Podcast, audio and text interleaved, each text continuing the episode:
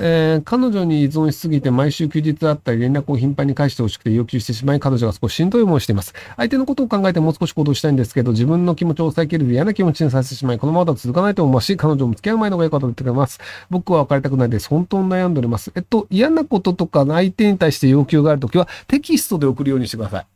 あの、直接口頭で送ると、その感情が乗ってしまって結構揉める要因になったりするので、なので、あの、なんか LINE だったりとか、一回そのテキスト的なものを挟むっていうのにした方が、お互い冷静に受け止めやすかったりするので、でそういうテクニックでごまかすといいんじゃないかなと思います。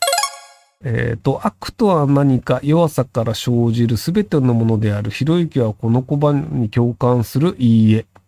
別にあの、悪か善かというのは、その立場によるので、その自分たちがやってることが正しいと思ってる人は、その反対側の意見は悪であるという表現をするんですよ。違う意見、異論とかっていう捉え方もあるんですけど、それを善と悪で表現する人も結構いるっていう話なので、なのであの人によって善とか悪って違うよねっていうので、あの、こう、なんかこう、え、善とはこういうものである、悪とはこういうものであるっていう考え方自体がどうなのかなと思います。まあ、例えば、その、えっ、ー、と、人を殺してはならないというのが一般的に善悪で言うと、まあ、その善で人を殺したやつは悪だよねってなるんですけど、じゃあその戦争とか死刑とか何なの？みたいな、やっぱりその状況によって悪ではないよね、この行為はとか、善ではないよね、この行為はというふうに日本人の人は考えるんですけど、あの死刑反対の国の人とかは、その、どんな状況であれ、人を殺すのは良くないよねって考える人が結構多数派だったりするんですよね。どんな悪い奴だったとしても、でもその人殺しちゃダメだよね。だから無期懲役がいいよねって考えたりするんですよ。で、あの、戦争絶対的に反対みたいなふうに見て、なんで日本のその状況によっては人殺していいよねっていうのが当たり前だと思ってる人は結構いるんですけど、あの、どんな時でも人を殺すべきではない。殺すくらいなら殺された方がいいっていう人も結構いたりするので、なのでそのなんか絶対善みたいな設定も結構難しいんじゃないかなと思ったりします。えー、神奈川県在住のものです。神奈川県海老名市のことご存知でしょうか？知っていたらどのような印象か教えていきたいです。えっと、あの、メロンパンがサービスエリアにあるっていうのと、あと、昔ズンさん、あの、東方のズンさんが海老名に住んでいたっていうのと、あとなんだっけ？あと知らない。すいません。あんまり詳しくないです。はい。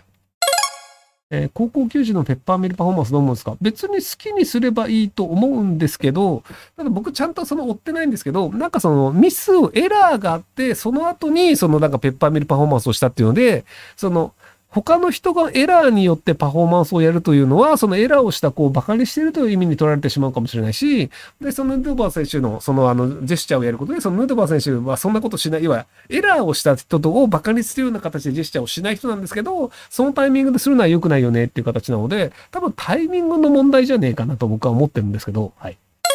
えー、ぬるま湯に使ってる自分が嫌で相談です。40歳資格なし営業しかできない無能品社員。世帯年収900万で田舎暮らしで不自由してません。そんな自分でも白紙からできる年商2000万オーバー目指せる平さんおすすめの仕事または事業はないですか？えっと、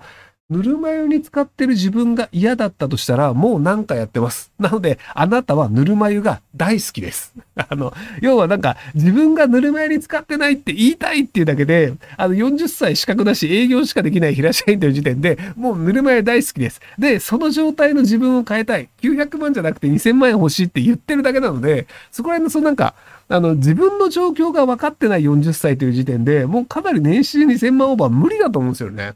要はその努力家で何らかしらのその頑張らなきゃいけない資格を取らなきゃいけないと思ってるんだったら、もう40になる前に何らかしらの資格を取ってると思うんですよ。で、もしくは管理職に出世してると思うんですよ。その向上心がないけど、なんか向上心がないというのを40歳で気づいて、で、なんとかこれから頑張りたいですっていうのであれば、あの、今すぐ資格を取るので簿記の勉強してください。頑張ってください。